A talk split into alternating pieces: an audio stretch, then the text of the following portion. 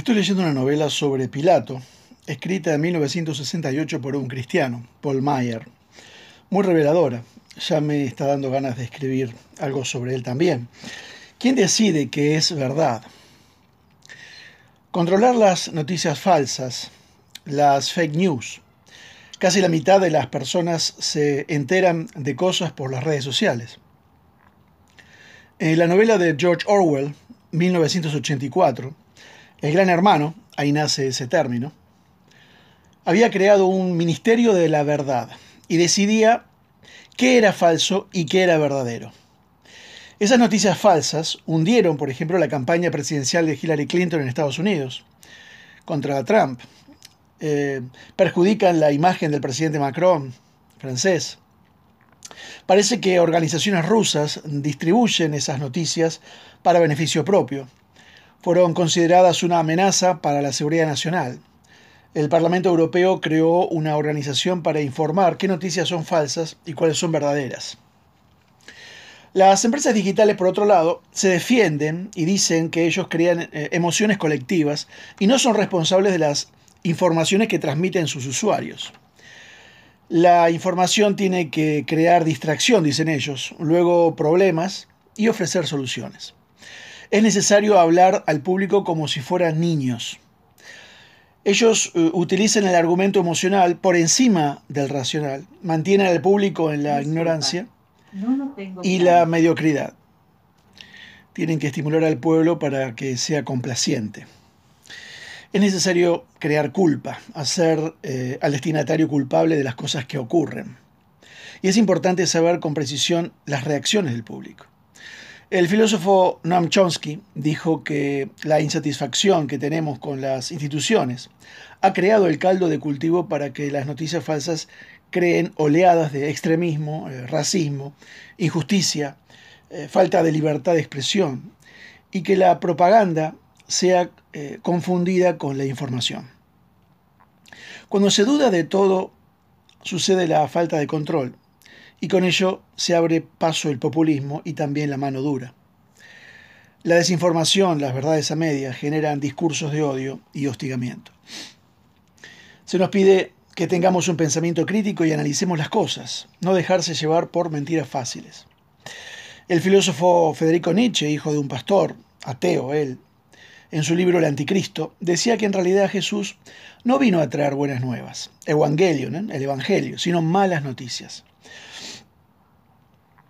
la noticia de que el ser humano es débil, que necesita un Dios, que no puede por sí mismo superarse. En un sentido, eh, este hombre sí tenía razón porque rechazar al Evangelio es rechazar lo que somos, nuestra naturaleza caída, y son malas noticias para los que no creen. Pilato le pregunta a Cristo en Juan 18, 38, ¿qué es la verdad? Dice, y cuando hubo dicho esto salió otra vez. No esperó la respuesta. Jesús había dicho cuatro capítulos antes, en Juan 14, 6, yo soy el camino, la verdad y la vida. El mismo Yahvé, yo soy, del Antiguo Testamento. Volvemos al principio. ¿Quién dice o quién decide qué es la verdad? ¿La religión? ¿Los gobiernos van a decidir por nosotros?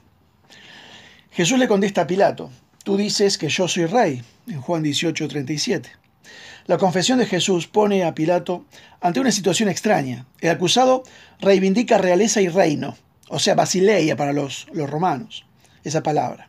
Pero hace hincapié en la total diversidad de esta realeza y esto con una observación concreta que para el juez romano debería ser decisiva.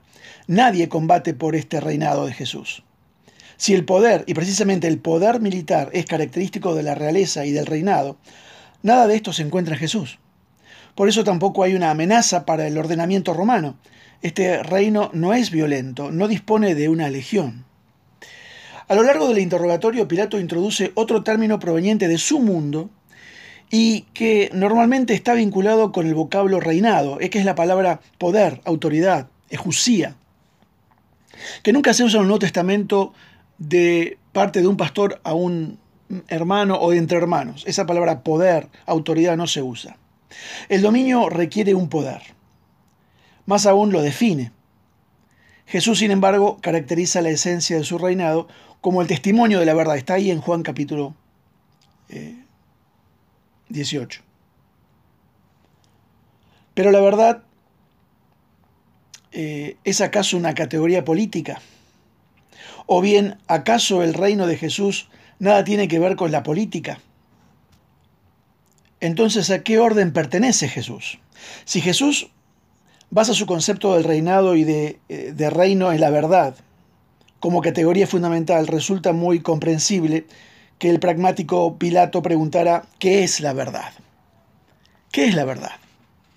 Pilato ha sido, o no ha sido, perdón, el único que ha dejado al margen esta cuestión como eh, insoluble y para sus propósitos eh, impracticable. También hoy se la considera molesta, tanto en la contienda política como en la discusión de la gente común. Pero sin la verdad el hombre pierde en definitiva el sentido de su vida para dejar eh, el campo libre a los más fuertes. Redención en el pleno sentido de la palabra solo puede consistir en que la verdad sea reconocible.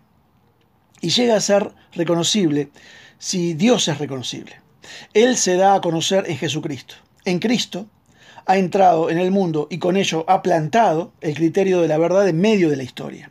Exactamente, la verdad resulta impotente en el mundo, del mismo modo que Cristo está sin poder según los criterios del mundo, no tiene legiones. Es crucificado.